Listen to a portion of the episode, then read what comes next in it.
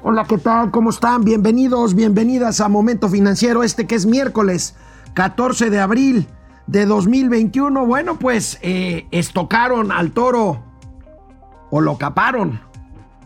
El, el, INE, el INE, por una votación cerrada de 6 a 5, determina mantener su decisión de retirar la candidatura a Félix Salgado Macedonio. Todo quedará otra vez en manos del tribunal. Ya le dio la línea al presidente al tribunal electoral. Vamos a ver qué tiene que ver esto con nosotros y con la economía. Lo platicaremos aquí hoy en Momento Financiero. Se unen Televisa y Univisión para crear un gigante de producción de contenidos de televisión y streaming en español.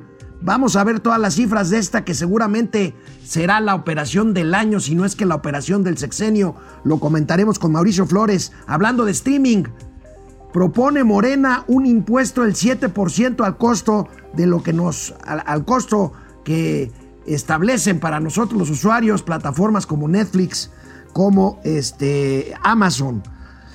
Datos biométricos para quien quiera celular, una nueva ley que seguramente será controvertida.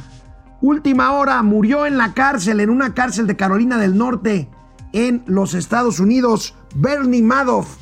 No sé si ustedes lo recuerdan, el mayor estafador, el mayor estafador en temas de inversiones financieras de la historia. Defraudó a casi 40 mil personas en 137 países con alrededor de 65 mil millones de dólares. El gran estafador Bernie Madoff muere de 82 años de edad en la cárcel, en prisión por defraudador. Vaya noticia, no sé si ustedes habían oído hablar de Bernie Madoff. Yo sí, ahí tiene la nota. Empezamos. Momento financiero. Esto es Momento Financiero. El espacio en el que todos podemos hablar. Balanza comercial. Inflación. Evaluación. Tasas de interés. Momento financiero. El análisis económico más claro. Objetivo y divertido de Internet. Sin tanto choro. Sí. Y como les gusta. Peladito y a la boca. Órale. Vamos, réjete bien. Momento financiero. Bueno, pues empezamos Momento Financiero. Me preguntan dónde está Mauricio Flores. No me lo van a creer. Está en Palacio Nacional. Hasta donde lo saludo, amigo. ¿A qué horas llegaste a Palacio Nacional? ¿Fuiste a la mañanera? ¿Cómo estás? No, no, no, no, no soy tan tempranero, amigo. La verdad es que acuérdate que siempre pues hay que tomar descanso en el cuerpo. Ahorita estoy dirigiendo un área del jardín botánico que por cierto está chulísimo. ¿eh? La verdad es que Le llaman el Jardín de la Emperatriz. Atrás tuyo está la biblioteca este, Antonio Ortiz Mena, que, era, que es conocida como la Capilla de la Emperatriz. Exactamente, es una construcción realmente magnífica. Y mira, aquí, aquí en el área precisamente del jardín botánico vas a encontrar lo que te gusta, amigo. Vas a encontrar, mira, los voy a comparar. Se los voy a invitar a que lo vean. Ya nomás, qué chulada. La verdad que esta sí es una verdadera colección, una lindísima colección vegetal. Ahora que, pues ahorita hay que andar aquí con cubrebocas, ¿eh? Es obligatorio, digo, ya sabes que no se lo pone, ¿no? Pero todo el mundo anda embosado porque, pues, mira, amigo, la, la canija enfermedad no es para menos. Oye, por cierto, estábamos hablando de, estabas hablando del toro Félix Salgado Macedonio, ¿no? Pues sí, amigo, atrás. ¿cómo ves? Ahorita, ahorita más adelante vamos a ver lo que dijo Lorenzo Córdoba y lo que reaccionó el presidente de la República, pero quisiera empezar contigo en una operación de 4.800 millones de dólares. Televisa y Univisión se fusionan para crear el más grande generador de contenidos audiovisuales en español del mundo. Irán, no tan solo, no tan solo por el tema de televisión abierta, que ya es un tema superado, van a competir con Netflix y con Amazon en plataformas OTT de eh, contenido, precisamente, amigo. Es una Una noticia que puede ser la noticia corporativa del sexenio, ¿no lo crees? Pues mira, de entrada sí es del año, yo creo que en el mundo de las telecomunicaciones y de los contenidos es muy relevante. Porque fíjate, en esta transacción de 4.800 millones de dólares que bien defines, hay una serie de diferencias en cuanto a los negocios que conserva precisamente Televisa. Televisa mantiene Easy, Cablevisión obviamente, también Sky, así como el negocio inmobiliario.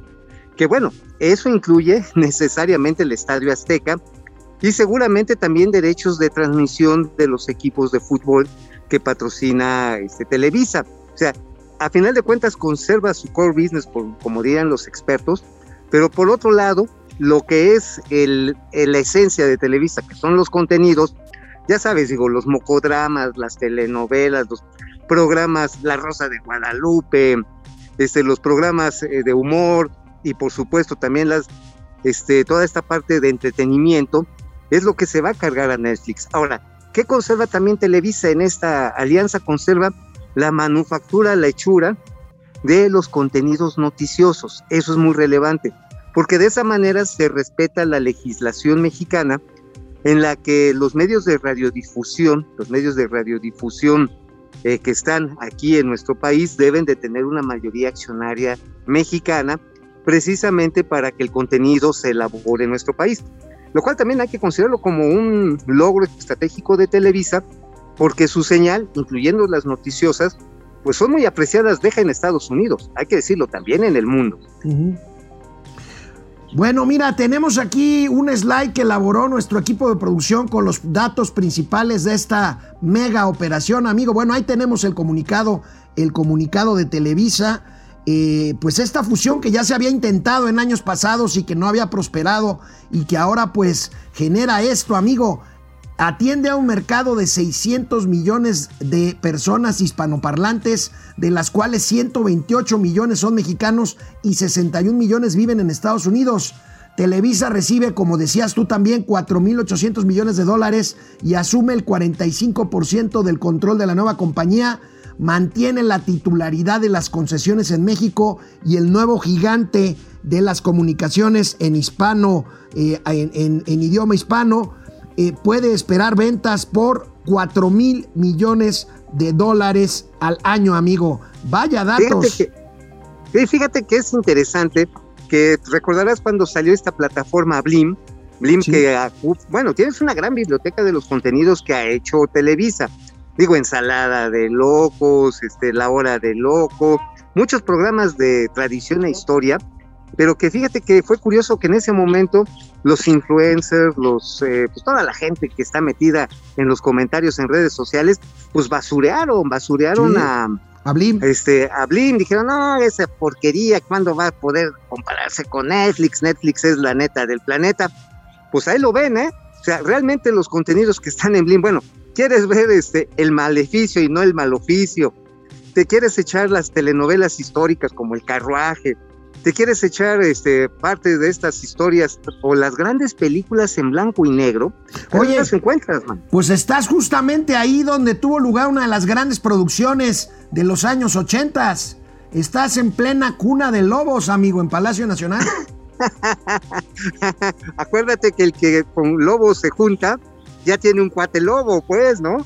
Entonces, este, pues sí, aquí estamos precisamente y embosados y tratando de jalar aire porque fíjate que sí es obligatorio. Ahora, nada más para retomar el uso del tapabocas, nada más para el asunto este que traemos en este en ciernes, el de, el de esta megafusión, en la que Televisa tiene el 45%.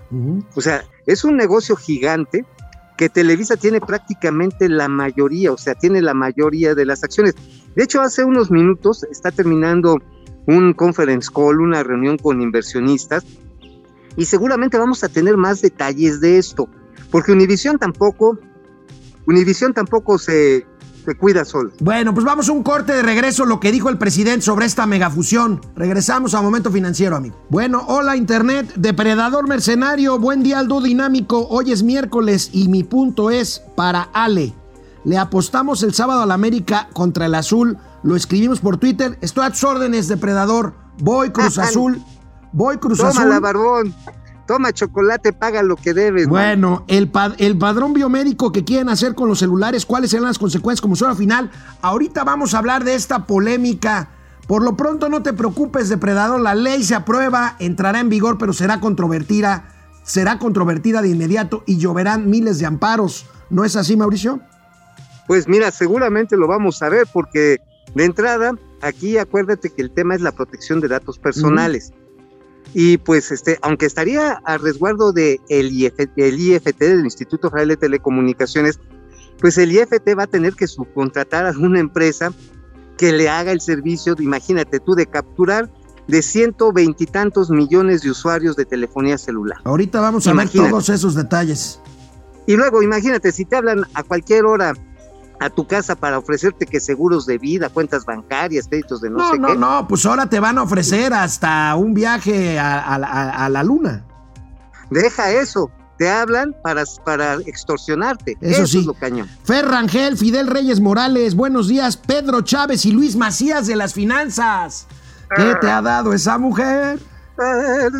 Que te tiene tan engreído, querido amigo. Ayer se vio que el es fuerte y confiable. Híjole. Estoy de acuerdo, mi querido Fidel. Empero también se demostró que el trife está a merced del poder. También estoy de acuerdo contigo. Vamos a ver, vamos a ver qué sale de esto. Alejandro Méndez desde Querétaro, José Tenorio. Buen día, tío Alex. Buena participación ayer con el Cayo. Muchas gracias, Pepe Tenorio. Félix Reyes Morales, saludos a toda la comunidad de Momento Financiero. Pili Sainz, buen día, solecitos, ombligo de semana, mi reina. Espero que la iniciativa para poner impuestos a las plataformas de streaming no pase. Ahorita lo vamos a comentar. Vamos a regreso a la tele y seguimos aquí cotorreando.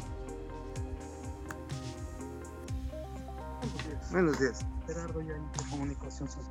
Amigo, ahí a unos cuantos pasos de donde te encuentras, hace un ratito el presidente de la República se refirió a esta mega operación de fusión de Televisa con Univisión. Así es, así es, así es. Venga. Se refirió. Sí, a ver, viene de ahí. Vemos con buenos ojos la fusión. Prevalece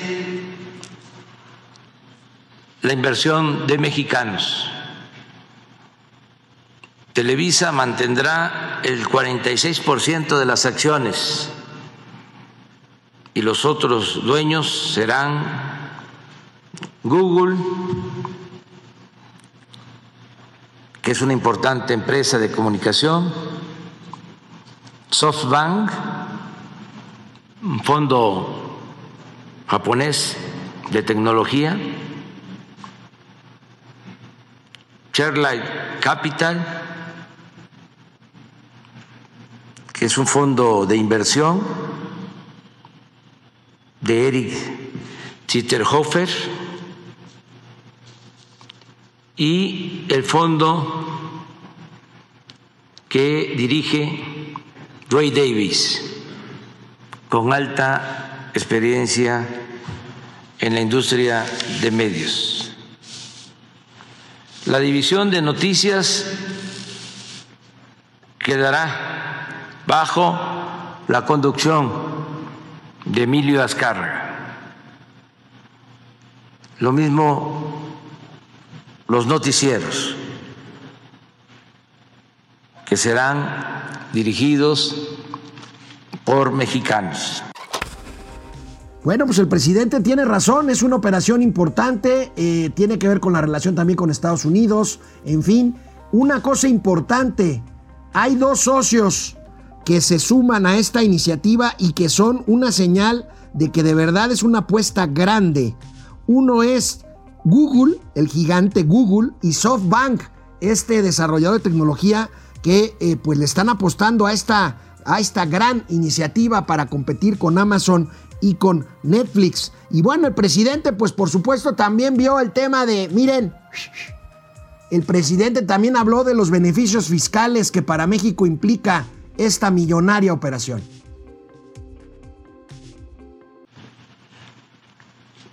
Que también nos da mucho gusto y que eh, es un ejemplo a seguir y un signo de los nuevos tiempos. De conformidad con las leyes fiscales, por esta operación se pagarán varios miles de millones de pesos de impuestos a la hacienda pública de nuestro país. Ya va a corresponder a los servidores públicos del SAT, de conformidad con las leyes, hacer la cuenta, pero se van a pagar todos los impuestos. Nada de lo que pasaba antes, de que se hacían grandes operaciones y no se pagaban ni siquiera los impuestos. Mi querido bueno, amigo, Mauricio. Flores, eh, contento el presidente por lo que implica fiscalmente esta operación pero bueno, Hola. pues si van a cobrar esa la nota por la operación de Televisa con Univisión, entonces platícame por qué Morena propone precisamente al streaming a estas plataformas Oye, como Netflix. Pero antes de eso, antes de eso, déjate comento algo. Las modificaciones a la ley del mercado de valores para que todas las operaciones incorporadas a mercado de valores, intercambios accionarios, y que incluyó una modificación en el impuesto sobre la renta, en la ley federal del impuesto sobre la renta, proviene del periodo de Felipe Calderón. Ajá.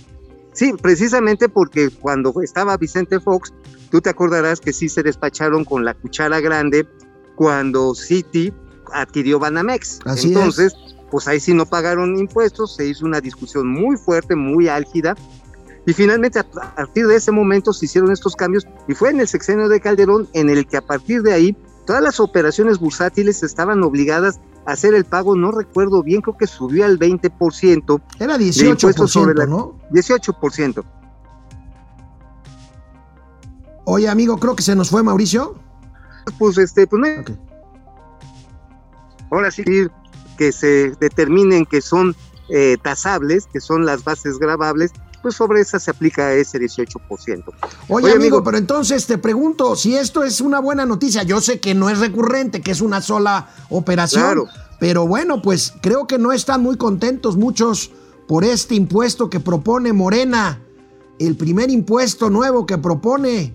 Espérate a que pasen las elecciones, porque entonces a ver cómo nos toca, pero están proponiendo 7% de impuestos sobre lo que nos cobra Netflix, sobre lo, que nos cobra Amazon Prime, lo que nos cobra Disney Plus. ¿Qué pasa? Pues, pues mira, la verdad está en que regresamos al mismo punto. Es la búsqueda de recursos hasta debajo de las piedras. Ahora, ciertamente las plataformas ya hoy de Internet ya pagan un, pagan un impuesto. Es una discusión a nivel mundial qué tanto más se les debe de cobrar, porque al final de cuentas pues prestan un servicio sobre redes de telecomunicaciones que tienen concesiones públicas. O sea, en el fondo sí hay una racionalidad, o sea, jurídica incluso si la quieres ver, y hasta económica. El problema es el momento. Ahorita digo, a lo mejor alguien dice, oye, pues es que nada más va a pagar siete pesitos más por su Netflix, para que vea su mocodrama ahí este, en, este, en Prime, le vamos a aplicar también otros ocho pesitos por el precio. O por tu música favorita en Spotify, o por escuchar a Momento Financiero en Spotify, pues ahí te la dejan Cayetano Frías, ¿no? No es mucho, pero sin embargo en momentos en el que escasea el dinero, no se siente bien y sí rompe una promesa presidencial, la de no poner nuevos impuestos. Ojo, ¿eh? O sea, allá, más allá de la racionalidad económica que, y jurídica que pueda tener este asunto, en el fondo sí rompe una de las promesas del presidente. Aguas, ¿eh? Otra, ¿eh? Yo diría que estos de... Oye, no vaya a ser que estos le estén haciendo el trabajo a la oposición sin oposición, ¿eh? Híjole, porque ahí tienes el caso, hablando de promesas rotas, ahí tienes el caso de la gasolina, ahí tienes el caso del gas, ahí tienes el caso de la luz, en fin. Ajá. Oye, sí, sí, amigo, bueno, y... hey, este, ayer fue aprobado por apretada mayoría. La verdad es que hubo morenistas incluso que se opusieron a que los usuarios de telefonía celular tengamos que entregar nuestros datos biométricos, o sea, huella digital, eh, iris de los ojos, en fin, para tener una cuenta de teléfono celular. Oye, pues van a querer ahora sí que hasta hacerte una inspección del uyuyuy para, este, para que puedas usar el celular, imagínate. Eso está canijo. Te, te van a pedir el, para- te- te van a pedir el chip chiquito. Ay, amigo, me das miedo con tus comentarios, pero sí, la verdad es que el riesgo es quién va a administrar una base de datos en el que vas a poder cruzar números telefónicos, domicilio, tu domicilio, no el fiscal, sino el de tu casa, tu casa y tus datos biométricos. Amigos, si así hoy por hoy las extorsiones están a todo lo que dan, ¿en manos de quién va a quedar esa información? Eso Esa es lo importante. Vamos a revisar después del corte las cifras del número de usuarios de telefonía celular Vamos a ver cuáles son las perspectivas de esto. Canal 76 de Easy, canal 168 Total Play. Volvemos. Gracias. Tenemos una aportación de Rue Shadi. ¿De cuánto es, mi querido Argenis? Viene, viene. 20 pesos ahí. Órale. Que no- Ya alcanza eh, para una Kawasaki. ¿Saben qué? Ustedes no están para. Yo conozco muy bien ahí donde está Mauricio. Está bajito de la oficina que ocupa la Secretaría de Hacienda y Crédito Público. No nos vayan a grabar estos 20 pesitos, amigo. No, pues sí, amigo. A ver, lo caído es caído, ¿no? Y si pasa por una cuenta bancaria, tómala. Es más, si le están. Si no la van a grabar, ¿eh? A grabar con B chica, porque con B grande estamos grabando. Gra- Francisco. García, el INAI acaba de publicar los contratos de las vacunas testeados e incompletos. Bueno, este es todo un tema, el de las vacunas, amigo. Híjoles, es que sabes qué, amigo, el problema es que los contratos se hicieron para pagos en el momento de la entrega, no fueron anticipos totales. Obviamente tiene un esfuerzo porque también, este, no solamente es la lana, también es la ley federal de adquisiciones y arrendamientos de servicios del sector público. Tú no puedes pagar por adelantado todo lo que quieres porque estarías violando esta ley. O sea, también hay una restricción legal. Pero sin embargo, por esa restricción, hoy por hoy las vacunas se están entregando, pues, pues como se están entregando, como Pues se sí. va pudiendo. René Franco, abrazo fuerte, jefe Alex. Gracias, jefe Franco. Francisco Guerra, excelente día, chavalones. Ya sé que Ay, todo el registro biométrico que están aprobando puede ser algo bueno. Facebook y demás aplicaciones saben hasta qué hora voy al baño, pero lo que me da desconfianza es poner esa información en manos de la momia. Aunque mi información biométrica, así como mi virginidad, ya la tiene el SAT. Bueno, la tiene tu banco, ¿eh? Oye, por cierto, ayer un buen amigo, colega, pues resulta que anda viendo si del banco le filtraron o le robaron la base de datos, porque ahora ya el cartel Jalisco Nueva Generación lo quiere extorsionar. Uf, Imagínate. uf, No, uf, no, no, o sea, o sea, es un tema de seguridad personal muy serio. Amigo, apunta también otra aportación de tres dolaritos de Gerardo Espín. El día de ayer. Viene. ¿Cuánto le cayó? ¿Con cuánto le cayó? Tres dolarucos. Órale. Ayer no Oye, le pudimos agradecer, agradecer, pero ahora sí lo hacemos, Gerardo Espín.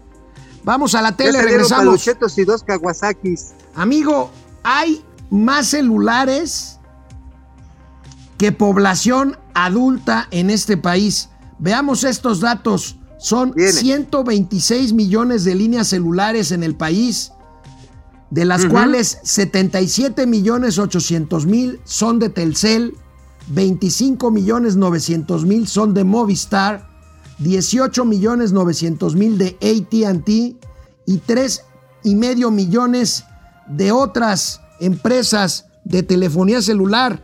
Es una barbaridad, como tú dices, quiero ver quién administre todos estos datos y quién sobre todo garantice su seguridad, amigo. Tú te recordarás, amigo, bueno, ya que agradecerle estos datos a TESIU, de nuestro amigo Ernesto Piedras, gran analista, investigador en materia de telecomunicaciones. Pero sí, tú recordarás que cuando empezó la apertura telefónica allá en la última década del siglo pasado, ahora sí estamos hablando del siglo pasado, se hizo un registro telefónico y tronó como ejote. Primero porque la base de datos no era, no era robusta y luego porque se empezaron a robar los datos. El RENAV, ¿no? ¿Recordarán? Ajá, ándale. Luego también sucedió un escándalo con el Renave, ¿te acuerdas? El de los vehículos. de Vehículos. Ajá, que terminó con el suicidio, bueno, autos, hay quien dice que no fue suicidio, de un subsecretario de comercio y con el encarcelamiento del que era en su momento el, el concesionario, un argentino que resultó que era un torturador de la época de la dictadura en Argentina. Estás hablando de Caballo. Ajá, de, creo que se llamaba Ernesto Caballo, ¿no? ¿no? sé, es Caballo y el subsecretario que en paz descanse era Manuel Ramos Francia, ¿no? Manuel No. Ramos, tercero, ¿no? Tercero, perdón. Tercero, sí, que tuvo en medio de esta tormenta, apareció suicidado allá en un paraje de la Marquesa, con un corte terrible en la femoral. Pero bueno, más allá de estos detalles eh, mórbidos, eh, déjame te comento que sí, la parte es la administración de la base de datos, pero además una multotota, amigo, una multotota, casi 90 mil varos si no das tus datos biométricos. Ahora, la- el tema es, Y luego, ¿quién, lo, ¿quién va a garantizar que esto no tenga un uso, deja comercial, un uso político? Yo creo que ahí es donde mucha gente tenemos desconfianza. No irá a ser que de ahí lo vayan a emparejar para que después te llegue una promoción de este de un voto por una por una credencial o por algo así. Ese es yo creo que el verdadero asunto y preocupante no solamente para la oposición, yo creo que para un ciudadano común dices, "Oye, y luego mis datos, yo que estoy tan bonito, tan guapo, este, ¿qué va a pasar con eso? O sea, sí estamos en una circunstancia complicada. Mira, yo estoy seguro que esto se va a controvertir. Para mí no soy abogado, pero lo consulté con abogados. Esta medida es claramente inconstitucional por el tema de protección de datos personales. Pero el presidente hoy en la mañana defendió esta iniciativa polémica, claro. Es una iniciativa de su gobierno que pasó tal cual en la Cámara de Diputados. A ver. Eh, las telefónicas alegaban de que esto les limita la venta. Nada más que está de por medio la seguridad del pueblo. Y no es vender cacahuates.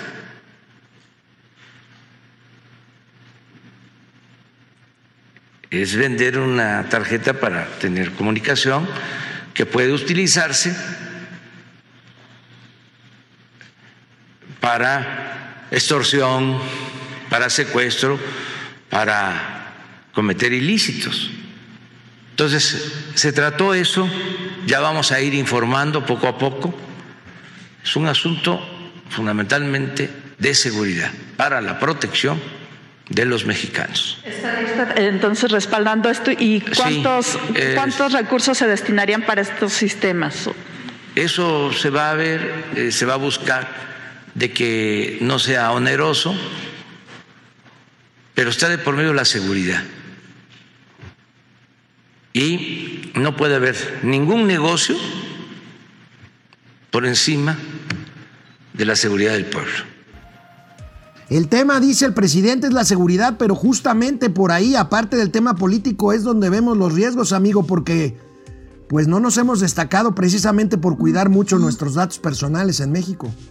No, y fíjate, en este momento en que estabas pasando esta declaración del presidente, estaba entrando aquí a mi celular una llamada de un call center, que perdón cómo lo voy a decir, pero se la pasan chingui, chingui, chingui, chingui, chingue, y al otro día chingui, chingui, chingue para ofrecerme no sé qué madre, que no me interesa, y yo les pregunto, oigan, ¿y quién les dio mi base de mis, mis números?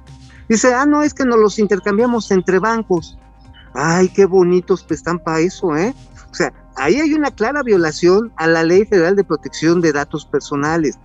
Entonces, hay que tener mucho cuidado cuando firmas un contrato en cualquier institución de crédito comercial. Es más, hasta cuando te dan tu boletito para una rifa, por ejemplo, tú sí has ido allá a las rifas de los cubiertos, ¿no? De los cubiertos de pelos. Este, bueno, pues resulta que hay uno bien cándido, pone su nombre, su dirección, su celular, y tómala, güey. Al rato te están hablando, deja, ojalá fuera un banco, ojalá fuera una casa comercial. Luego son engañabobos o son francamente extorsionadores. Bueno, amigo, aquí... pasemos a otro tema, al tema del INE. ¿Qué tiene que ver? ¿Qué tiene que ver el INE con nosotros, con momento financiero, con la economía? Pues tiene que ver con certidumbre, amigo. Veamos lo con que la dijo gobernabilidad ayer. y gobernanza. Y gobernanza. Veamos lo que dijo ayer el presidente del INE al defender pues la autonomía del instituto ante el embate del gobierno federal contra esta institución. Permítame concluir reiterando que una de las virtudes de la competencia democrática es que representa, o al menos debería representar, una contienda entre rivales leales a las reglas del juego. Eso es lo que garantiza que después de las elecciones todas y todos los contendientes vuelvan a sus actividades políticas, económicas, profesionales o parlamentarias. Respetar la ley representa el piso mínimo de funcionamiento de una democracia constitucional y el punto de partida para la gobernabilidad democrática de quienes obtienen el triunfo en las urnas. De ahí que las elecciones tengan un poder civilizatorio, porque abren canales de competencia y reglas conocidas por todos, que permiten dirimir las diferencias políticas en paz y seguir contribuyendo con la participación de mayorías y minorías a la conformación de la casa común de todas y todos, que es nuestra nación. Jugar a violar las reglas, por el contrario, significa erosionar todo lo anterior. Es una lógica disruptiva y antidemocrática.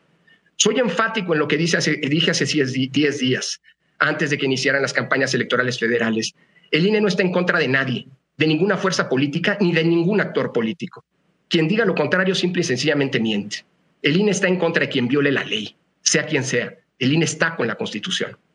Nuestro compromiso con la equidad, imparcialidad y legalidad de nuestras elecciones ha sido, es y será irrenunciable. Por eso a este INE, a estas consejeras y a estos consejeros electorales, nadie los va a amedrentar, ni siquiera con amenazas directas y abiertamente ilegales. Tenemos claro que se están desplegando estrategias claras de descalificación contra la autoridad electoral, a quienes las encabezan les decimos que el INE no va a caer en las provocaciones que le hacen, porque no caeremos en la trampa de la profecía autocumplida de sostener que con este instituto no hay condiciones democráticas. El INE como árbitro de la contienda está por encima de las eh, partes y haremos que se cumpla la ley, ni más ni menos. Amigo, aparentemente no tiene nada que ver, pero por supuesto esto tiene que ver con una cosa, certidumbre, y certidumbre tiene que ver con economía y con inversión. Oye, amigo, ¿sabes qué? Me pareció que está bien chido que Lorenzo Córdoba tenga su mini-mí. Si viste el señor chiquito que tenía ahí, como me vas dando cuenta, así, un chaparrito, un enanito, está bien padre. Yo quiero saber dónde los venden. Imagínate que tuvieras Estamos hablando de cosas serias. Canal 76 pues, de Easy. Porque, es, porque además sabe hacer, eh, eh, sabe el lenguaje de sordomudos, es muy serio. Canal 76 de Easy, canal 168 Total Play, volvemos. Ay, ¿cómo ven a Mauricio Flores mientras el presidente del IFE hace un discurso encendido de defender a la República y al Estado mexicano? Mauricio le está viendo el chiquito al presidente del INE. Pues me das miedo, amigo, pero pues hay que, hay que tomar las cosas como vienen. Oye, por cierto, a final de cuentas, la gobernanza, y eso ayer, por ejemplo, Bank of America hizo un señalamiento muy, muy puntilloso, ¿eh? Bank of America ayer hizo el comentario de que varias de las políticas que se están tomando hoy en nuestro país están alejando inversionistas, no solamente de, la parte de capital, sino también de inversión física. Aguas, alerta. Con todo y que se puedan aumentar los números de inversión extranjera en nuestro país por esta operación, por ejemplo, la que hizo Univisión con Televisa, también es cierto que esto puede tener una serie de bajas precisamente como lo que por eventos como los que están sucediendo en el sector energético, ¿eh? Oye, amigo, abusado que hay exactamente donde está sentado vive un gato que se llama Tejonás, ¿eh? ¿Y qué hace el Tejonás? tejonás, Tejonás. Ah, Jonás. Eh, este, ¿Y qué es el Jonás? Abusado. Bueno, Fer Rangel ya se autorizó también las nuevas disposiciones sobre el outsourcing. Sí, efectivamente, eh, ayer se aprobó ya en su totalidad la nueva ley del outsourcing. Vamos a ver en qué deriva esto.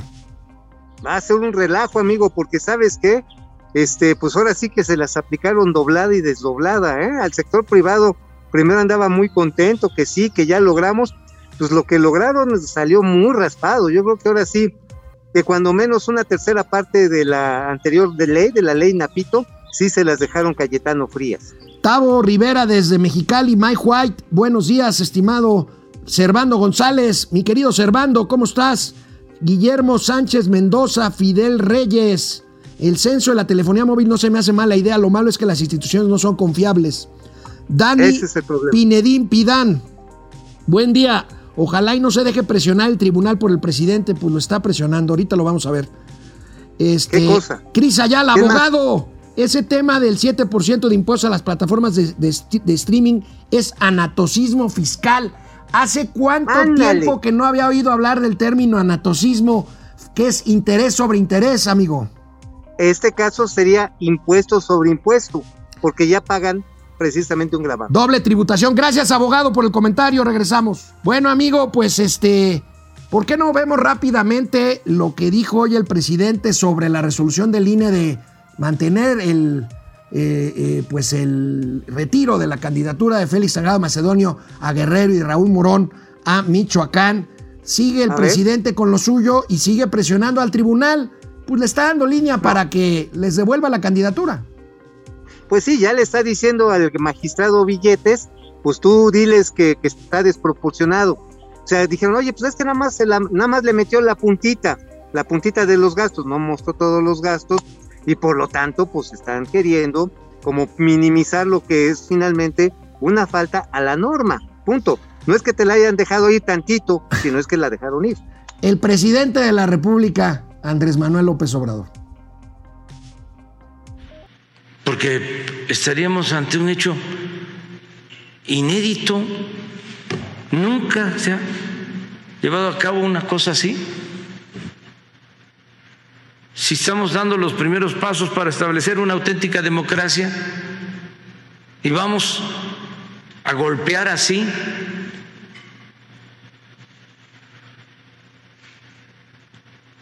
a la democracia, no es exagerado lo que dije, es un atentado a la democracia.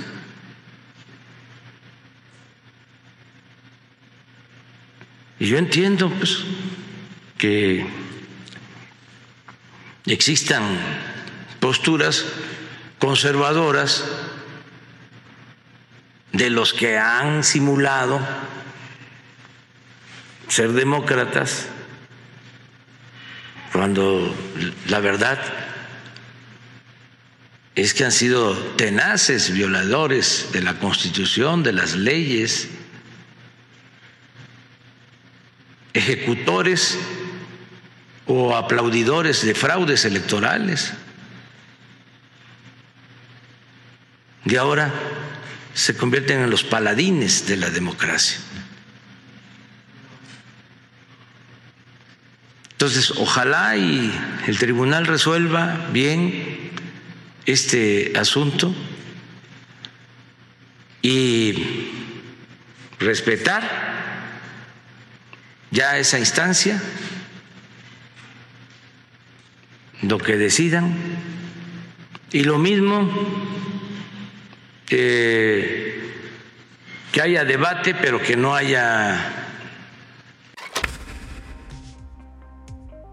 Amigo, el mismo INE que el presidente quiere desaparecer y que descalifica abruptamente es el INE que calificó la elección que lo hizo presidente de la República y que hizo diputados a la inmensa mayoría de los legisladores que apoyan sin ton ni son las iniciativas presidenciales.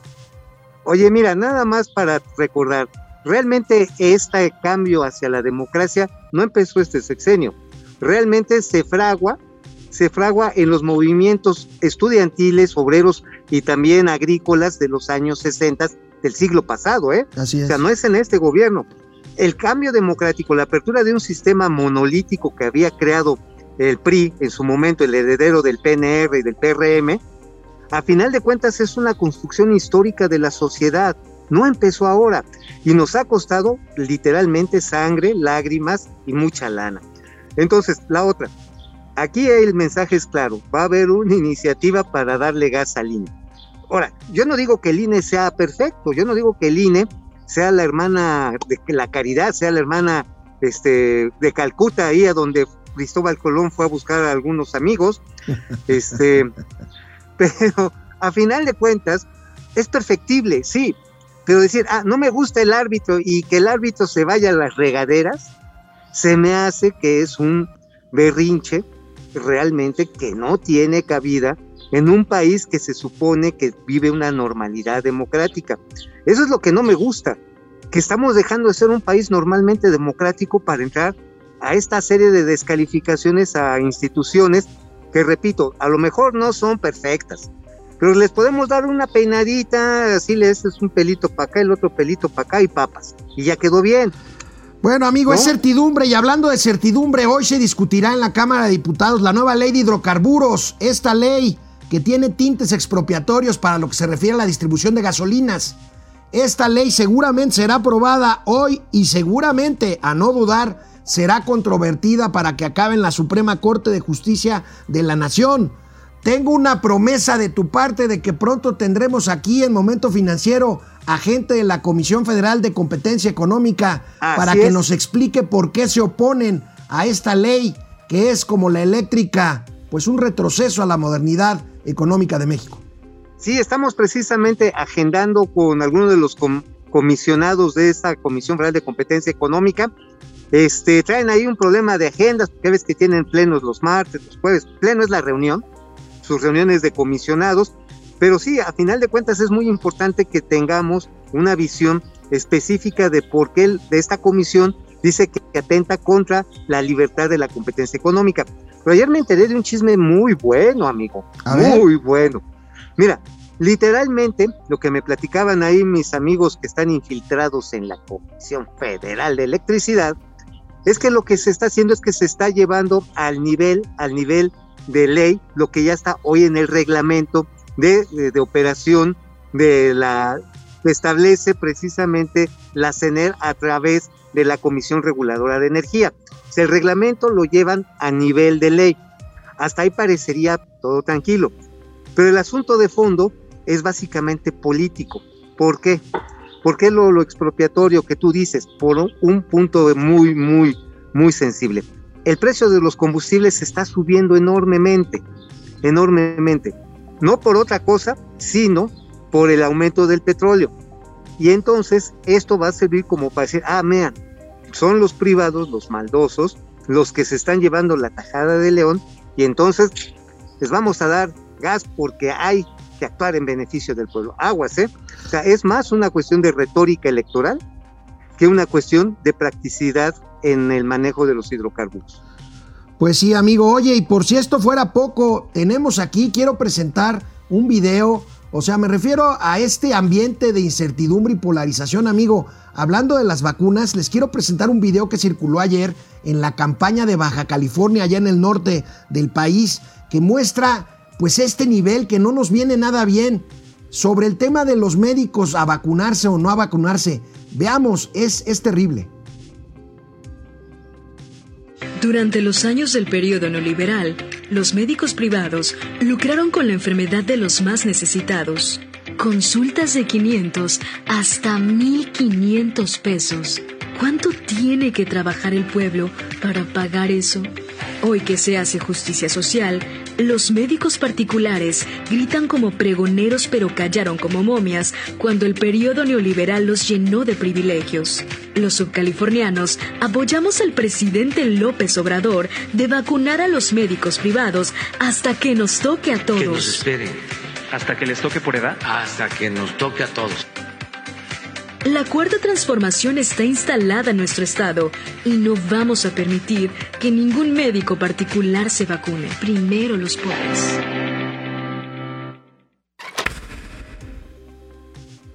Amigo, oye amigo, terrible. Oye, a mí, para mí, que este, ahí la campaña del profesor Castro, eh, Miguel Ángel Castro, que es el que quiere perder las elecciones. Ya habían propuesto ponerle 16% a las propinas de los meseros y ahora mandar al diablo a los médicos. Pues, se ve que tienen ganas de perder las elecciones, ¿eh? Oye, amigo, hazte, una, una encuesta ahí en Palacio Nacional de cuántos funcionarios van a los médicos privados. Que se tapen la cara pues porque no los van a atender. Pues sí. Regresamos. que quien la hace la paga. Regresamos después de una pausa. Amigo, otras aportaciones, Raúl Zaragoza. Oye, vete más seguido a Palacio Nacional, todo el mundo está diciendo que se forma, güey.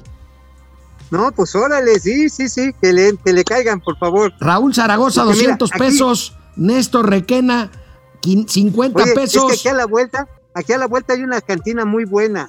La, el Madrid. Ajá, y pues ahorita me echas ahí la. No, la España se llama, la cantina España. Néstor, Néstor Requena nos dice, buenos días mi Bob Esponja y Patricio Estrella de las finanzas. Oye, este, vamos a ver, vamos a ver amigo, este, ¿quién más está por aquí? ¿Quién más está por aquí? Estaba Cris Ayala, que ya lo saludamos, Juan Ramón Noari Loe, Melchor Izón, David Hurtado, Carol Gutiérrez, Juan Ramón No, Leoín, eh, este, buen día, estimado Alex. Y la señorita Iniestra, la voy a invitar, Leo, a Karen, a Ana Karen. Eh, el lunes que no venga Mauricio, voy a invitar a Ana Karen. Javier Piñón, Rocío Hernández, saludos desde León, Guanajuato. Pilón y Popeye de las finanzas. Rue Shari, Changos y Televisa ya está llamando su carta más fuerte, lo cual significa que está rudo el futuro para Televisa. No, yo creo que tiene un futuro bueno Televisa, ¿eh? Eh, digo, la verdad es que hay mucho público que no le gustan algunos contenidos de Televisa, pero sin lugar a dudas ese es su fuerte, ¿eh? Que haya agarrado 4.800 melones de dólares en esta operación, viejo. Miguel Cortés dice, Miguel Cortés dice, saludos al Calimán y Solín de las finanzas. Francisco García, buen día, qué difícil es el Chairo mientras ellos ponen a Televisa como mal ejemplo. Rue Shadi, Carlos González, Roberto Torres, Israel Corralejo, muchas gracias. Pues este, creo que ya es el último corte. Seguimos, síganos. Aquí tenemos ahorita todavía un bloque más. Muy bueno. Le voy a proponer a Mauricio una apuesta que le haga al secretario de Hacienda con quien se va a reunir en unos, en unos momentos más. Mauricio. A ver. A ver, viene la apuesta. Eh, ahorita en la tele, ¿no? Ah, bueno, pues sí, ya, ahí. La hacemos y la tomamos. Bueno, regresamos a la tele. Gracias, Internet. Aquí andamos. Oye, amigo, pues creo que tienes razón con que en Baja California quieren perder los morenistas las elecciones porque el gobernador Jaime Bonilla cumplió su amenaza. ¿Y qué crees? Expropió el Club Campestre de Tijuana. No, qué cosa. Mira, la verdad que era una vendetta personal porque ahí le negaron una membresía. Este trae una bronca con el concesionario, con el administrador pero eso tampoco va a proceder. Tiene que demostrar la utilidad pública de esta expropiación de esos, de esos bienes y luego indemnizar. Y entonces ahí se va a atorar. El señor Jaime Bonilla está dando patadas de hogar. Hay que decirlo, ya va para afuera. Ha estado diciendo que este Jorge Hanron es el diablo mismo, nada más que con chaleco y panzón. Bueno, le ha dicho lo que sea. Entonces el señor Jaime Bonilla está, ahora sí que tirando patadas de ahogado, lo cual obviamente nos debe de poner en alerta de lo que puede ser un gobernante que ha perdido el control de las cosas, aguas.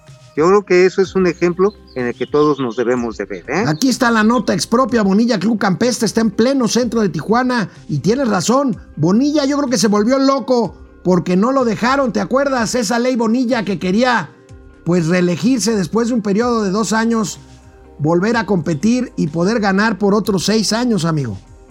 Sí, ¿no? Pues quería que de Aokis le extendieran de dos a, a, seis años, ¿no? O sea, ya soy gobernador y pues ya de una vez déjenmela todo el tiempo, ¿no? Oye, amigo, te voy a pedir un favor, habla más bajito porque vas a platicar de qué escribiste hoy. No te vayan a correr de Palacio Nacional. No, pues nada más estoy platicando de la grilla empresarial, la que hubo ahí en el Consejo Coordinador Empresarial en Puerto Vallarta. Ya estuvimos buscando algunos detallitos el día de ayer, ya ahí con las fuentes que estuvieron ahí presentes. Y fíjate que el CCE estuvo a nada, hacía nada de valer queso. Estuvo a nada de que se zafaran cuando menos cuatro de los organismos que lo instituyen, tres que son miembros de pleno derecho y uno que es invitado permanente. Bueno, la cuestión está así, que pues ya se daba casi un hecho, ya se daba casi un hecho que, este, que el presidente de, de Concamín, don Paco Cervantes, buen amigo, podría ser el sucesor de, eh, de Carlos Salazar Lomelí. Pero resulta que, pues, este, cuando menos cuatro organismos estoy comentando, estoy comentando ahí, este, decía, no, pues lo que necesitamos es todavía poner la piernita más fuerte ante, primero, una economía que no se está recuperando, la falta de apoyos gubernamentales y ante un proceso electoral en el que si finalmente tiene una mayoría nuevamente el partido Morena, las iniciativas en contra del sector privado se pueden recrudecer. No podemos estar con una representación, vamos a decirle, amistosa. Ya tratamos por la parte amistosa. Tú recordarás cómo le decíamos a Carlos Salazar Lomelí, que le decíamos Stuart Little, ¿no? Así, pero pues ya Stuart Little, pues ese ratón se hizo gallo y se empezó a y empezó a decirle espérense ahora sí como pues, yo creo que tiene que ver más con que está muy peligroso cambiar de caballo a la mitad del río electoral, ¿no, amigo? Este, los empresarios apuestan a esperarse un poco más, ¿no? No, pero también porque necesitas una representación más sólida. Y entonces hay el grupo de los 10, que son los que apoyan, el grupo de los 10 empresarios más importantes de Nuevo León, que son los que apoyan a Carlos Salazar Lomelí, pero que se estaban encantando como para hacer un relevo, dijeron, no, ¿saben qué? Está muy complicado el escenario como para que hagamos un chance así, y más porque estos cuatro organismos, no estoy muy seguro, pero ahí lo intuyo que hayan sido la Concanaco, la Coparmex, el Consejo Nacional Agropecuario y Canacinta, que es invitado permanente dentro de este CCE, estaban en la posición, pues miren, si cambian al señor Salazar y entra Paco Cervantes, nosotros nos chispamos y háganle como quieran. Bueno, oye amigo, ayer, que, ayer que hablamos de las cifras de empleo formal del IMSS, tú insistías, falta el tema informal. Y bueno, precisamente el tema de la nota principal del, del economista el día de hoy revisa cómo va la recuperación eh, de empleo, pero a nivel entidad federativa. Solo seis estados, dice el periódico El Economista, subsanaron ya el empleo perdido en la pandemia. Si vemos el detalle, amigo, te lo platico rápidamente. Pues eh, la Ciudad de México está entre las más rezagadas con menos 221.909 puestos de trabajo, Estado de México 32.000 menos, Veracruz 35.000 menos, Quintana Roo casi 50.000 menos por la parte turística, pero ahí te van los que sí ganaron empleo, amigo. Sonora, Chihuahua, Sonora, Sonora, Chihuahua, Zacatecas, Tabasco y Nayarit. Bueno, digo, Sonora creo que es claro que ha tenido un repunte, sobre todo de la actividad manufacturera, amigo.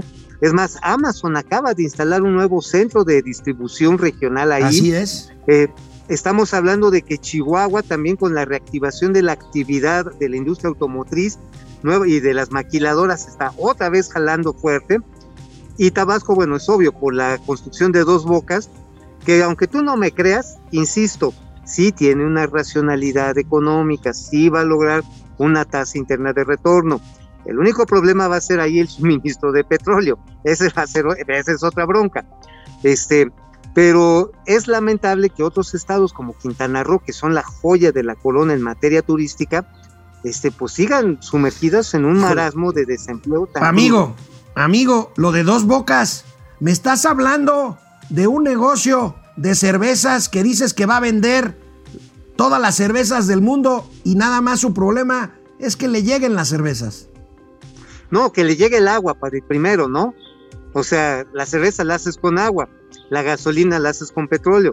El problema es que la plataforma de producción pues está reduciéndose, no está alcanzando los niveles que requiere y el petróleo que hoy tenemos repito, pues es, pesado. Incluso los nuevos yacimientos que se anunciaron el 18 de marzo, muy probablemente va a ser cuando menos de la, de la variedadismo que le llaman, que es semipesada. No es tan complicada como la malla, que es así, es así, chocolatosa, así como te gusta, así negro, negro, y pesado, pesado.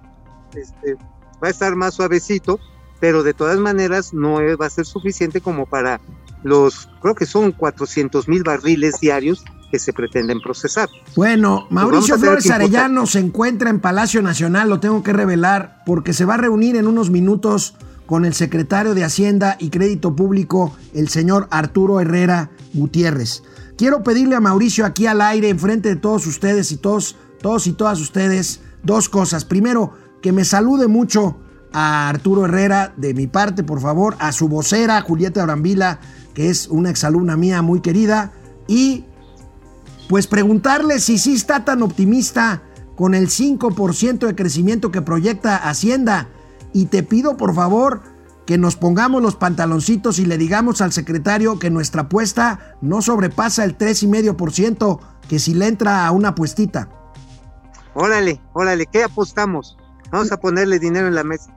Pues no sé lo que diga el secretario que venga momento financiero y que luego nos ah, vayamos a comer. Órale, es buena, es buena idea. Ahí vamos ahí a los tacos de los güeros, ¿no?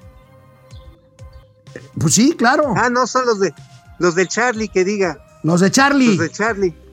No, no, el pues, secretario de Hacienda, yo lo he visto comer tacos, él sí, él no es como Ricardo Anaya, él sí sabe cómo comerse un taco. taco. No, pues sí, por eso digo, vamos al Charlie y ahí este charlamos también. Ya luego las cerbatanas, pues las tomamos ahí en el patio de momento fines. Bueno, sí. Híjole, no está. ¿Ya viste? Oye, si perdemos. Eh, vamos a la mañanera. Vamos a la mañanera. Amigo, muchas gracias por conectarte. Suerte, salúdame al secretario, te encargo la apuesta y ahí nos platicarás qué te dice el encargado de las finanzas públicas. Nos vemos mañana aquí en el estudio, amigo. Nos vemos. Hasta mañana, amigos y amigas.